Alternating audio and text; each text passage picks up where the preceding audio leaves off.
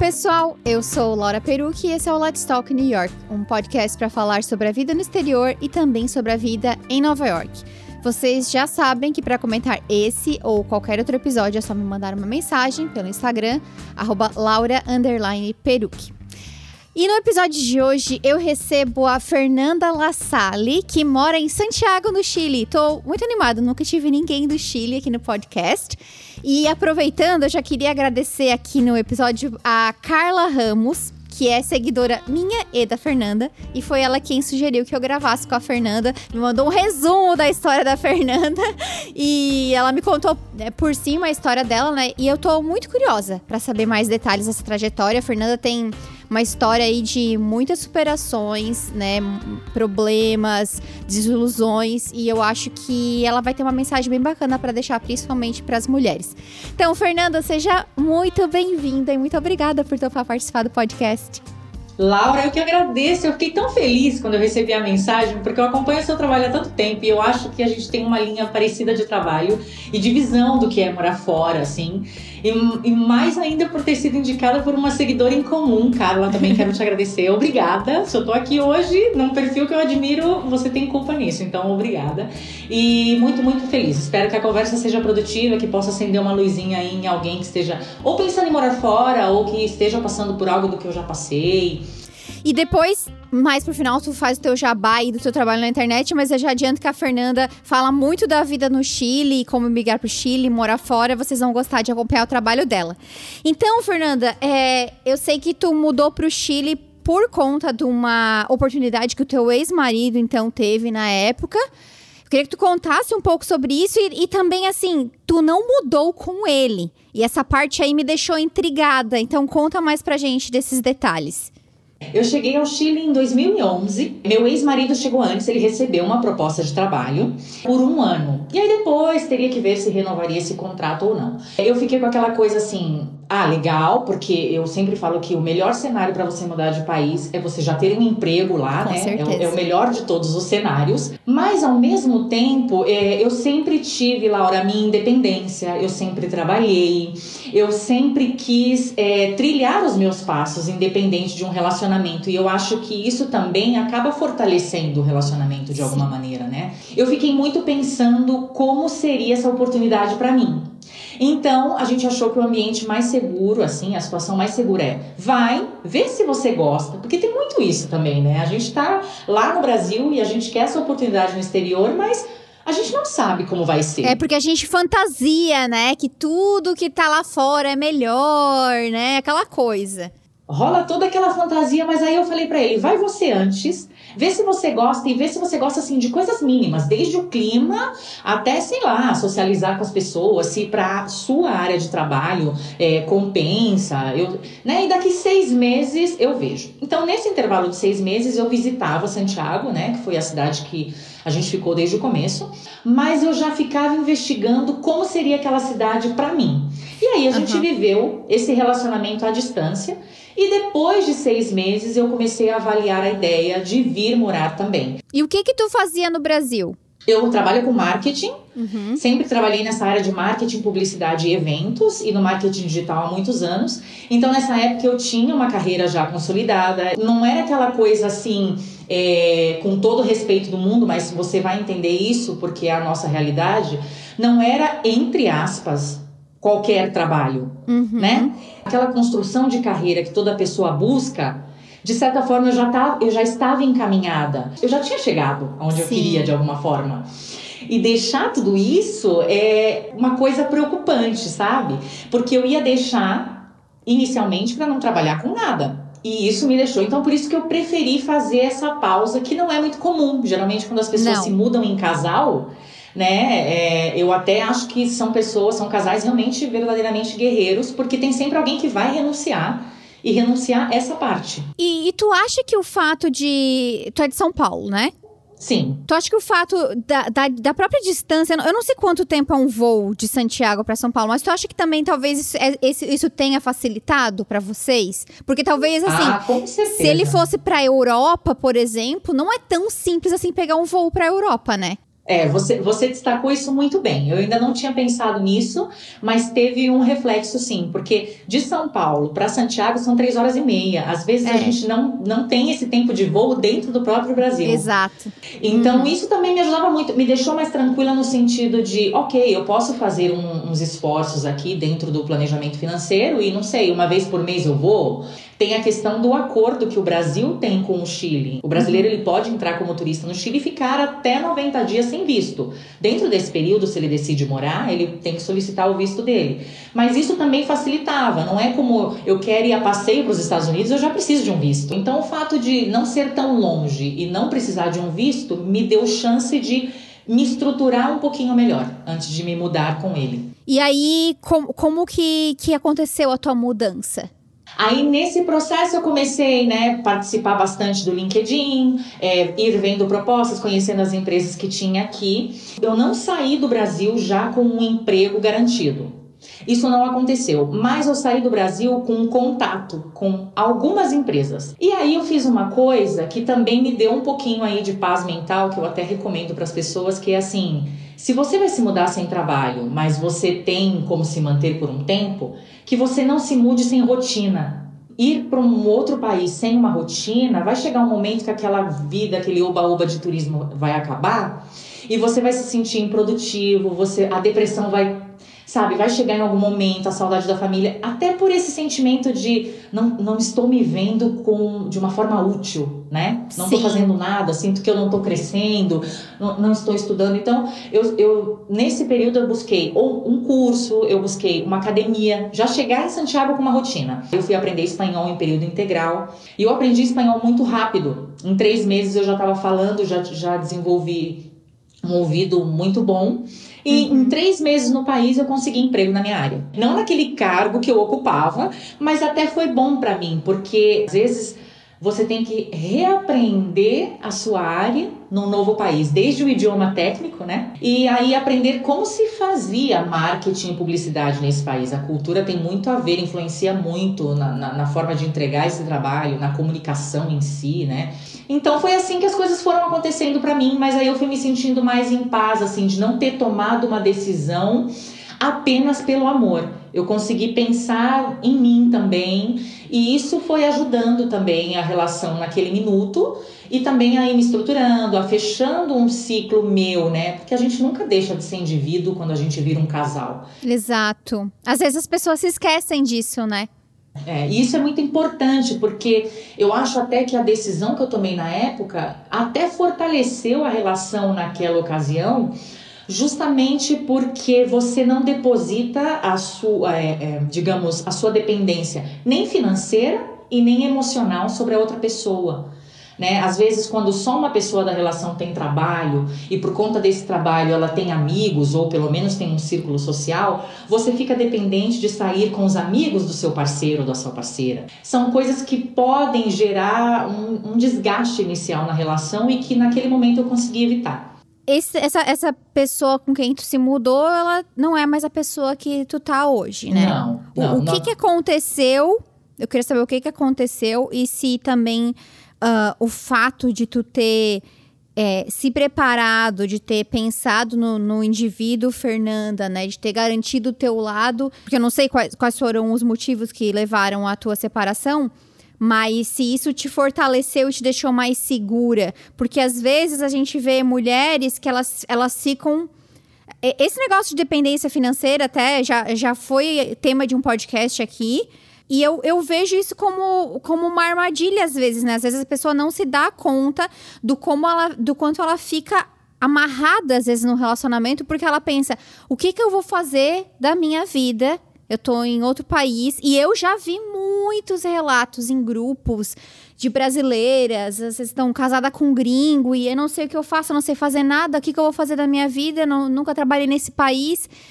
Enfim, não sei como é que foi contigo, mas queria que tu, tu falasse um pouco sobre isso, se isso te trouxe uma mais segurança para tua decisão ou como foi essa que aconteceu o fim do relacionamento. Eu sinto que as mulheres, elas já têm no próprio DNA essa coisa de renunciar em prol de alguém. Por um filho, é por alguém da família, é pela, pelo relacionamento. É, você vê muito histórico de mulheres no Brasil e fora do Brasil que às vezes entram numa dívida porque alguém da família não conseguiu um empréstimo num banco e aí elas ficam com pena, emprestam esse dinheiro. Então a mulher ela já está acostumada a fazer hum. esse tipo de renúncia, né? Eu levo 10 anos no Chile. Há quase 3 anos eu me divorciei. O meu divórcio, porque ele não foi um desgaste provocado por morar fora. Não. Porque pode acontecer isso também. A gente entra num relacionamento e eu costumo dizer que a partir do momento que você nasce, você, você já está numa conta regressiva para morrer, infelizmente. Uhum, uhum. E a partir do momento que você entra num relacionamento, você sabe que ele pode acabar um dia. Às vezes tem muito romantismo por trás do fato de se mudar em casal, porque, claro, da mesma forma que se une muito, porque é a única, é a tua única família nesse lugar,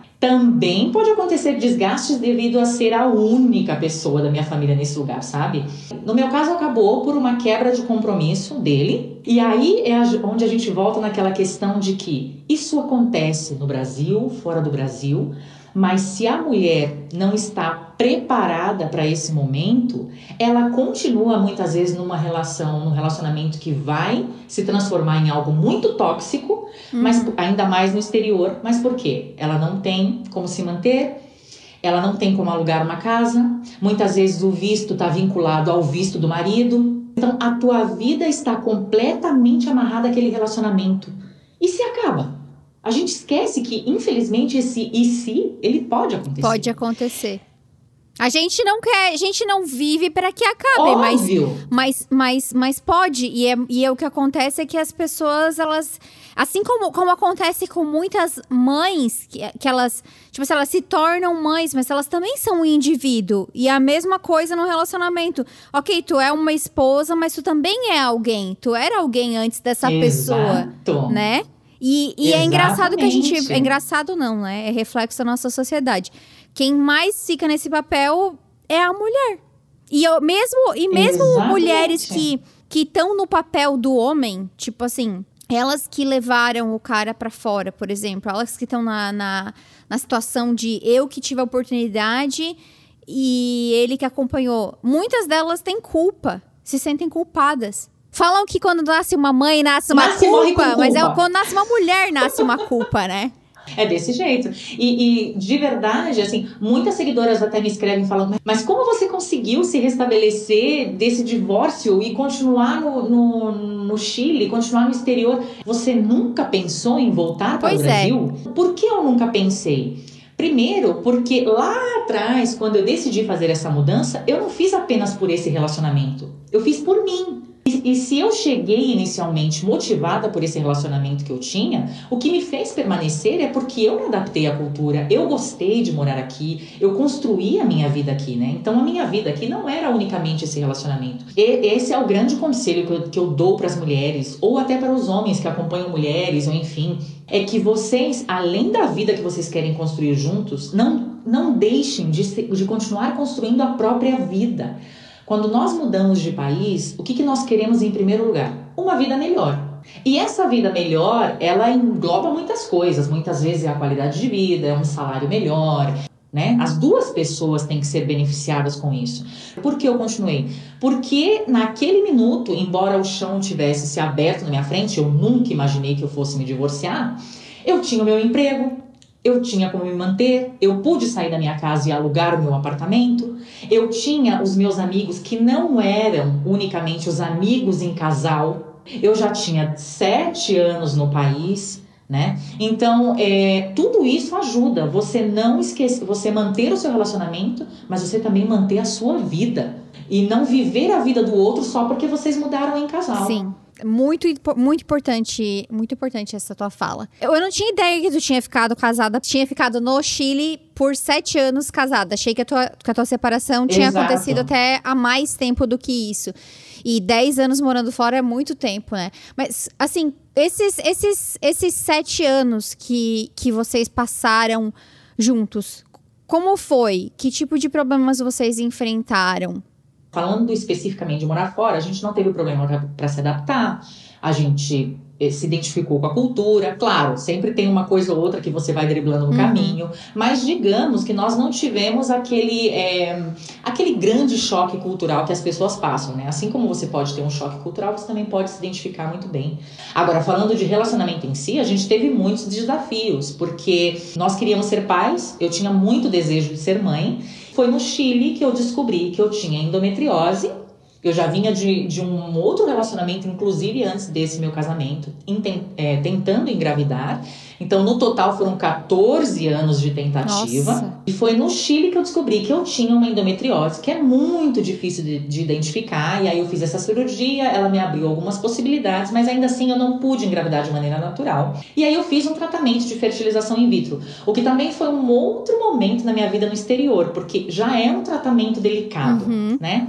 E você estando em outro país, passando por cirurgia, por coisas, sem a sua família, sem um acompanhante, nesses momentos que você vê o quão você está sozinho realmente, né? Tendo que se virar com essas situações e ser forte, porque não é só o físico, é a sua mente. E aí conseguimos engravidar.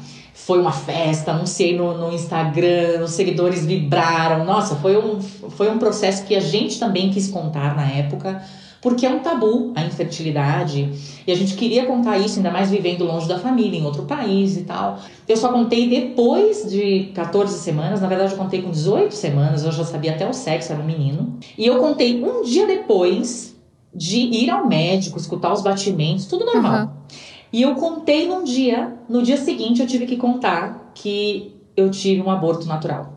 Justamente foi um primeiro de abril. Então as pessoas sabiam que eu não ia brincar com aquilo, mas ao mesmo tempo era aquela coisa assim, não pode ser real. Então assim, eu fui de anos de luta para conseguir um sonho e acabou no dia seguinte que eu contei. Então, foram muitos traumas para lidar. É, era meu primeiro filho, depois de 14 anos. Assim, as pessoas nunca te falam que você é, é, muito louco isso, mas é verdade. Da mesma forma que entrou, tem que sair, né? Não é assim, morreu lá dentro e uhum, pronto. Sim. Não, você tem que passar por um parto, dependendo da quantidade de semanas que você tá. 18 semanas, né, ninguém te ensina ainda num pré-natal como se preparar para um parto. Então eu vivi essas dores, o processo de expulsão. Eu só contei para minha família para não preocupar, porque essa é outra coisa que a gente aprende uhum. no exterior, né? A contar quando já tá tudo bem. Aqui a, a doula é chamada de matrona. Uhum. Eu conheci a doula naquele momento e o hospital foi muito sensível comigo de me mandar uma doula muito carinhosa, que inclusive se parecia com a minha avó. Ela foi extremamente carinhosa comigo e ela foi minha mãe naquele momento. Ela foi meu anjo, ela foi meu tudo. Você teve que passar por um parto, por um processo de parto? Um parto. Meu Deus, um parto. gente, ninguém fala isso. Eu, eu já ouvi Não. alguns alguns pouquíssimos relatos. Na real, é, é, tudo é tabu, né? Tipo assim, Tu não pode contar antes. Ah, eu vi uma, uma, uma famosa que, que anunciou que tá grávida, ela anunciou antes das 12 semanas. E eu falo, nossa, mas tu é louca de contar antes. Aí tá. Aí, tipo assim, é tudo é, é, tanto tabu, né? É tabu falou, fa, é, é, é, tabu falar que perdeu. Tipo, e, e, acho que as mulheres que, que sofrem aborto, elas acabam ficando muito sozinhas, porque parece que é, não pode falar sobre isso, né? É, é muita. Nossa, Laura, é muita, muita coisa. Na época eu fiz até um vídeo no meu canal. Mesmo descobri naquele momento que eu teria que passar por um parto, com todas as dores de parto, e que depois eu não ia escutar o choro do meu filho. Meu Deus. Você sente sair e você não escuta nada. E é a pior sensação do mundo. Hoje eu tô preparada para falar disso. Se você me chamasse para um podcast há três anos atrás, há dois anos atrás, é impossível tocar nesse assunto, sabe? Você não sabe até aquele momento, dependendo da quantidade de semanas que o bebê já tem, que você tem que fazer uma certidão de nascimento e em seguida uma de óbito. Você tem que tomar decisão se você vai enterrar ou cremar. Você tem que tomar decisões burocráticas nesse momento, até de sobrenome brasileiro, que ordem que vem. Você não tá nem com cabeça para isso, sua família nem tá ali. Então, e viver um parto num outro lugar, você nunca foi mãe e ainda por cima com um estilo médico de outro país. Ou seja, o contexto, por onde você olhasse, era caótico. Mas, por outro lado, falando da parte assim mais específica de amparo, Graças a Deus que a gente contava com um bom plano de saúde, né? Eu, eu, reconheço meus privilégios. Eu pude fazer um tratamento de fertiliza fertilização in vitro que é caríssimo, mas foi um grande desafio. E eu sempre falo isso para as pessoas assim: quando vocês quiserem morar fora, se preparem. Se você tiver como fazer uma terapia, continua com essa terapia. Faça terapia para você saber quem é você antes de morar fora. Porque se autoconhecendo, você vai saber por que você não gosta daquelas coisas daquela cultura. E depois você continua com essa terapia, porque a vida lá fora continua e continua, inclusive, com mortes, com situações como essa, e que nem sempre você pode estar amparado de todas as pessoas que você gostaria. Exato. A pandemia tá aí para provar isso, né? E, e, tudo isso você lida quando você vai morar fora, mas foi uma etapa da minha vida bem desafiante. E como, como foi para ti depois de passar por desse processo, né, de poxa, tentar por tantos anos e aí depois perder, ter que passar por um parto e todas essas coisas que tu nem tinha ideia. Como que ficou a tua vida depois desse episódio? E aí, longe da.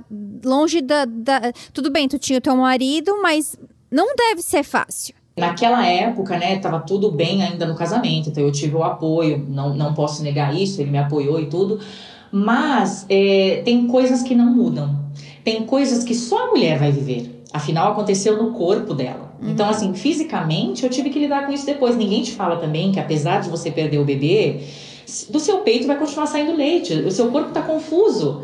Ele entende que nasceu, ao mesmo tempo não. Então um dia sai leite, no outro não. Eu tinha que continuar usando absorvente para esse tipo de coisa, porque eu tava, eu estava trabalhando, tive que voltar e saía leite, jorrava leite, sabe? Gente, eu tô chocada. É, a ninguém fala sobre isso. Então, assim, eu tive todo esse processo físico para passar, depois, claro, todo um processo emocional.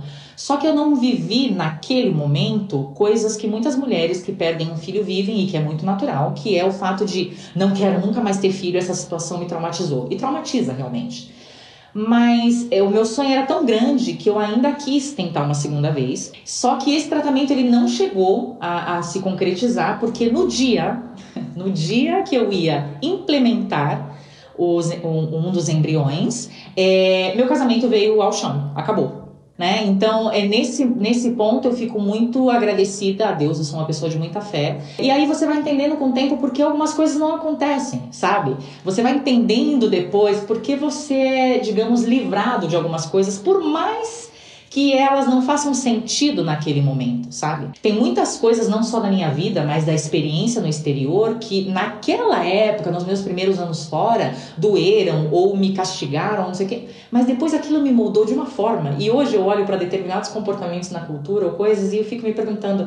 É sério que no meu primeiro, segundo ano fora eu brigava por isso? E aí, depois disso, eu fui me reencontrar, eu fui cuidar de mim né? Eu fui cuidar de mim, fui me dedicar à minha carreira, era o meu momento so, sozinha e tudo. Foi o momento em que eu realmente decidi que eu não queria mais é, ser mãe. Esse assunto tá resolvido para mim. É que antes, a cada mês, cada menstruação que chegava era um sofrimento. Depois foram anos tentando tratamentos todo esse desgaste, não sei o quê. Então hoje eu falo muito com Deus assim: se tiver que acontecer, ok, mas eu não vou mais viver em função de algo que ainda não tá aqui. Laura, eu era aquela pessoa que se sobrava um quarto na casa e eu podia trabalhar no home office, eu falava: ah, mas eu não vou transformar ele no escritório porque vai que eu engravide. Ai, não, não vou doar essa roupa porque vai que eu fique grávida. Né? Ela pode servir. Então, o que eu cansei, não é que eu desisti da maternidade, eu cansei de desistir de mim, sabe? Porque era o momento de viver para mim. Eu estava vivendo muito no futuro, de algo que eu não sabia nem se ia acontecer. Então eu resgatei e falei, vou viver no hoje. Se um dia isso acontecer e se for para mim, vai acontecer. Já... E também o que me deu muito, muita tranquilidade para tomar essa decisão é que eu realmente tentei de tudo. Eu acho que quando você tenta de tudo, você fica mais em paz. Mas foi um processo também, né? Foi, foi lidar com isso. Então, nossa, esses meus 10, meus 10 anos aqui tem muita coisa para contar. Assim, é muita, é muita superação, é muito renascer. Vamos lá, levanta a cabeça. Porque eu acho que você sonhar grande sonhar pequeno tem o mesmo esforço, sabe? E você não dar um passo e você paralisar também tem o mesmo desgaste. A questão, a questão é que quando você decide dar um passo, você avança no jogo, né?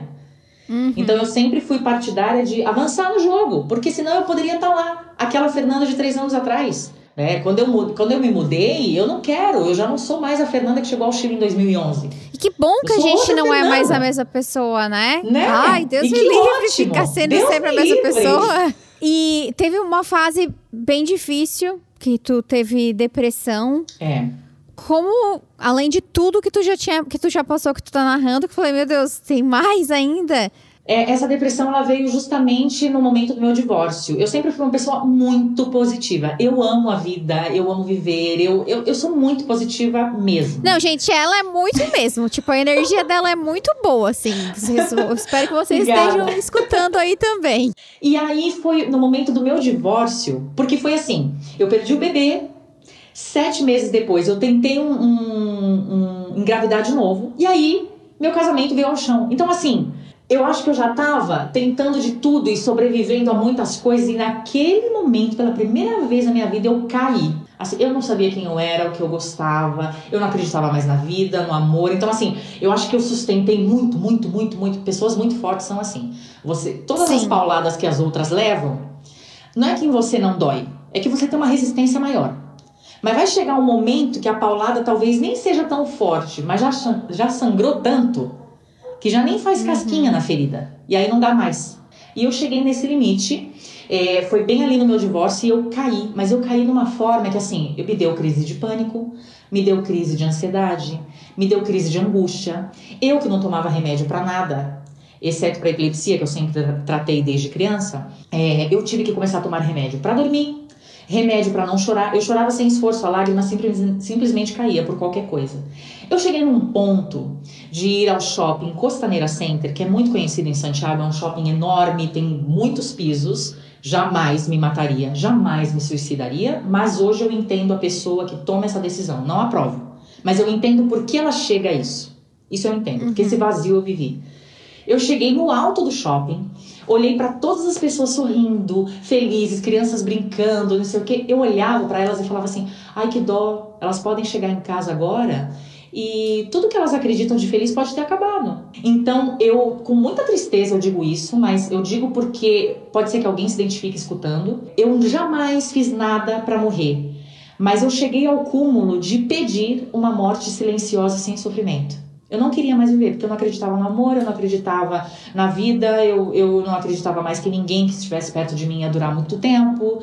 Eu já estava sozinha, eu estava num país, eu não acreditava, naquele momento eu não acreditava na minha profissão. Enfim, eu vivi crises de identidade todas de uma vez. E aí, nesse momento, como eu realmente cheguei no fundo do poço, meu mundo se abriu. E aí, naquele momento, eu nunca recusei ajuda e eu podia contar com essa ajuda. Eu fui para psicóloga, que imediatamente já me encaminhou para psiquiatra. Ela falou: primeiro você cuida da sua cabeça Primeiro você precisa dormir, comer, estabilizar o seu humor, depois você vem para mim.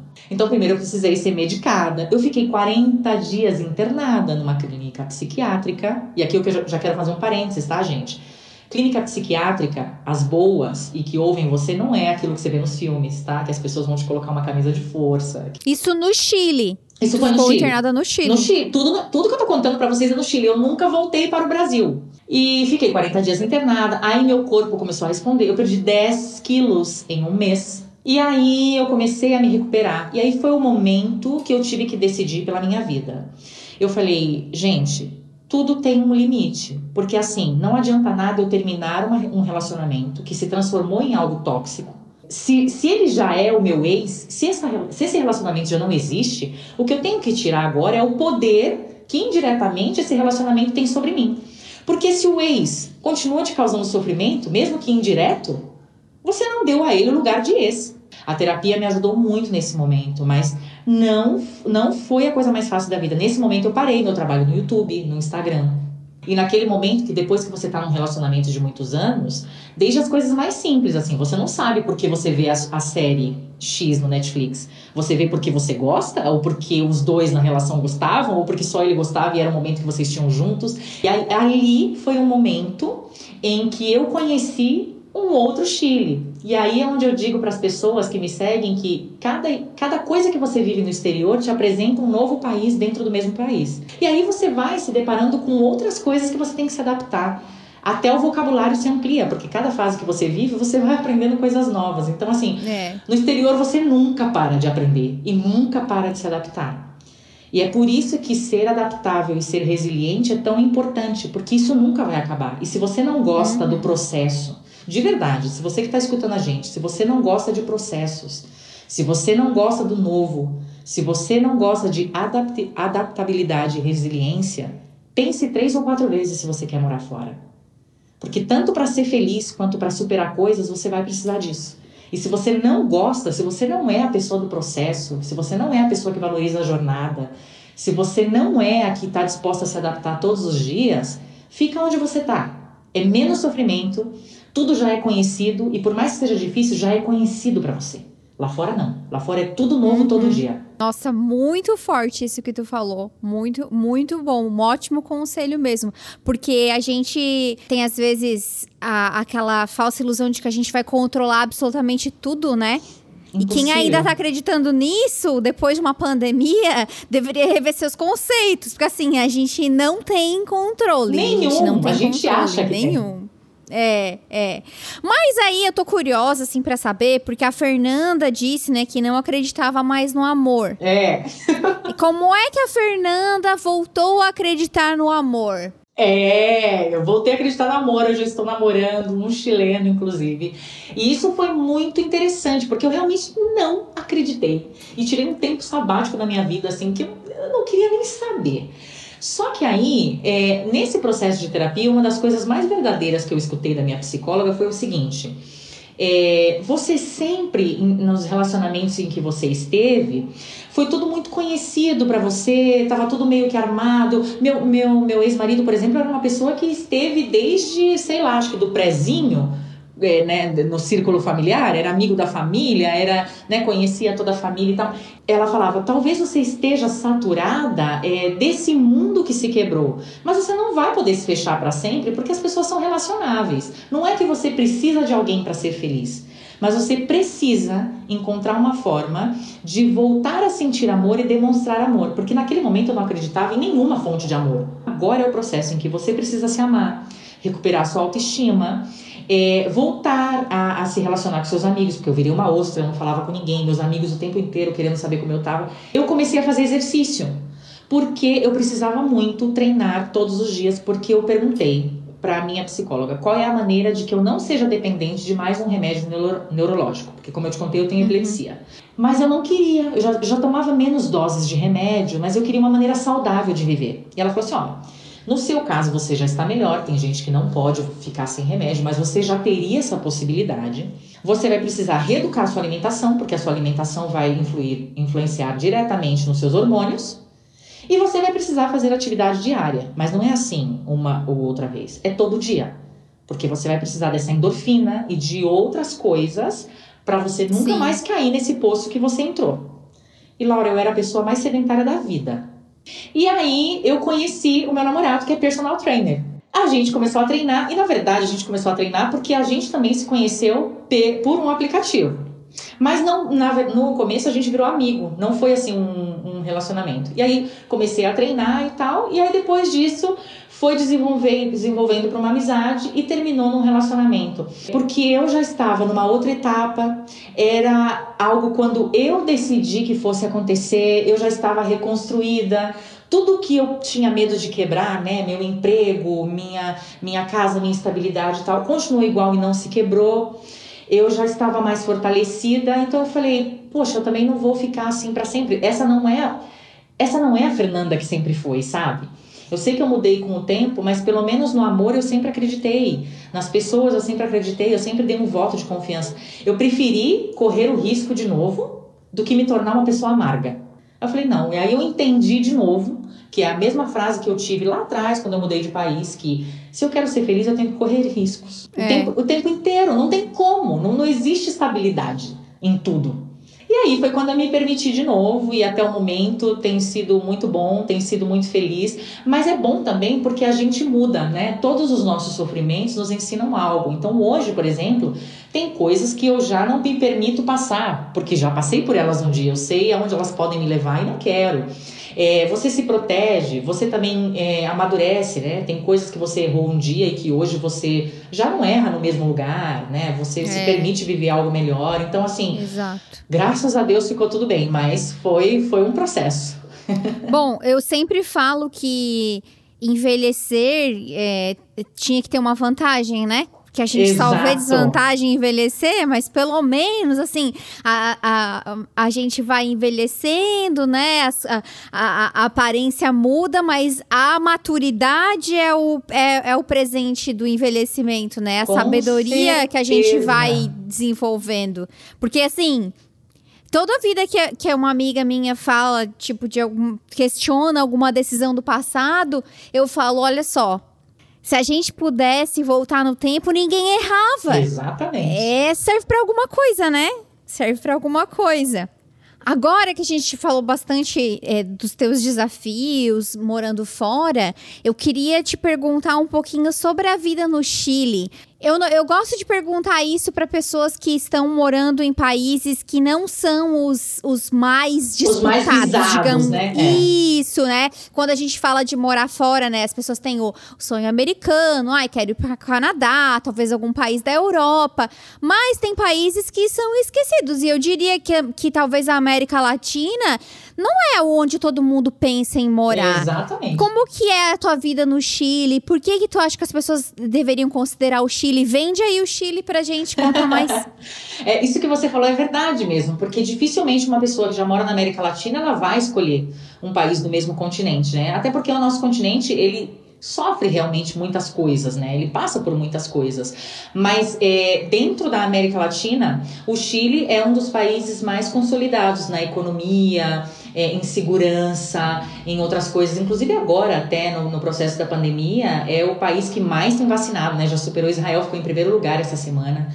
Agora, é óbvio, todas as vezes que eu falo isso, as pessoas já pensam no lugar perfeito. Tirem essa coisa, gente, de lugar perfeito. O único lugar no mundo que é perfeito, entre aspas, é a Disney. Mas ninguém vive na Disney. É, pode ser que, por exemplo, determinado aspecto dos Estados Unidos ou do Chile seja melhor que no Brasil, mas em outro aspecto não vai ser.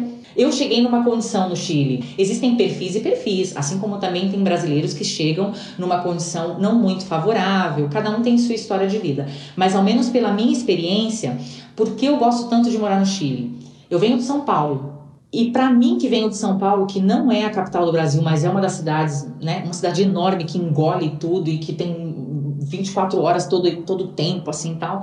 Mas eu que venho de São Paulo, venho para Santiago, para mim ela tem um ritmo de interior dentro de uma capital, com tudo que uma capital precisa ter, mas com ritmo de, de interior.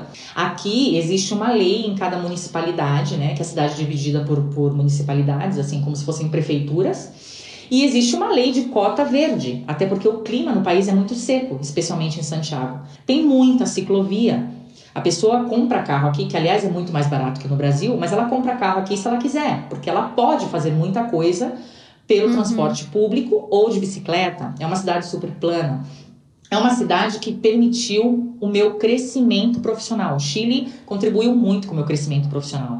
Pode não ser a jornada de muitos. Hoje eu já alcancei cargos maiores no Chile. Trabalhei em empresas muito conceituadas aqui. É um país que eu considero ainda muito seguro. Mudou? É o mesmo Chile de quando eu vim em 2011? Claro que não. Obviamente tem coisas para melhorar, mas ainda assim, ao menos eu, Fernanda, ainda me sinto mais segura aqui. Fora isso, para pessoas que estão é, pensando na sua primeira experiência no exterior e tem medo da distância, né, de burocracias, é um país que facilita isso, porque é um país vizinho, é um idioma que não é fácil, como todo mundo pensa, mas não é o avesso, né?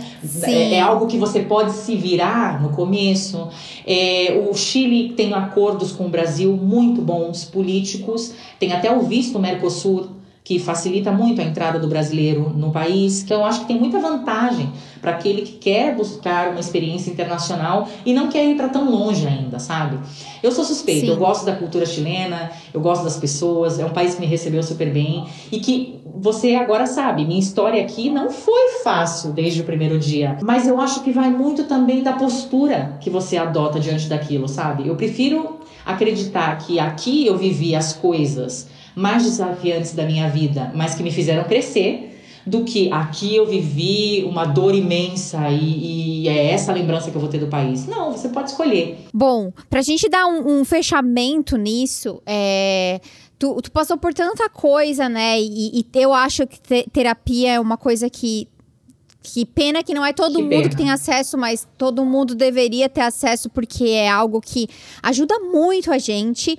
E tu vem aí num- num- numa jornada, né, de, de tanta coisa que aconteceu na tua vida. Tipo, a tua vida. Tipo assim, morar fora foi apenas uma mudança dentro da tua vida. Tu passou por muitas transformações e, e falou de tantas coisas que mudaram. Então eu queria que tu falasse assim, é um pouco dos aprendizados, dos maiores aprendizados que tu teve nesses 10 anos de Chile e, e da Fernanda que chegou e da Fernanda que tu se tornou hoje, que com certeza daqui a outros anos também não vai ser mais a mesma Fernanda. O primeiro aprendizado que eu queria passar é, é, um, é algo que eu vivi e que serve como um conselho. Primeiro você muda de país e depois você muda de vida. Quando as pessoas são obrigadas, ou por necessidade ou qualquer outra coisa, a mudar, por exemplo, sair de uma cidade e morar fora numa cidade inferior, é, ou ir para um padrão de vida financeiro inferior ao que ela tem, é, passar muitas necessidades, enfim, quando você vai ter um, um- uma quebra muito grande do padrão de vida que você tem hoje, é, lá fora você já vai ter que se adaptar a muita coisa. Então, não queira mais coisas de uma vez, sabe? Então, por exemplo, se hoje você namora alguém no Brasil e você quer encurtar distâncias porque conheceu um estrangeiro ou uma estrangeira, procure uma forma de você mudar de país, mas pensa se nesse momento vocês precisam morar juntos.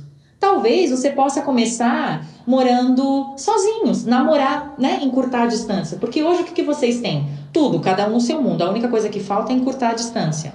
Mas lá fora, essa pessoa que renunciou tudo, ela só vai ter encurtado a distância e vai faltar todos os outros 90% da vida dela. Muda primeiro de país, porque isso já vai exigir mudança de documentos, de, de idioma, de um montão de outras coisas.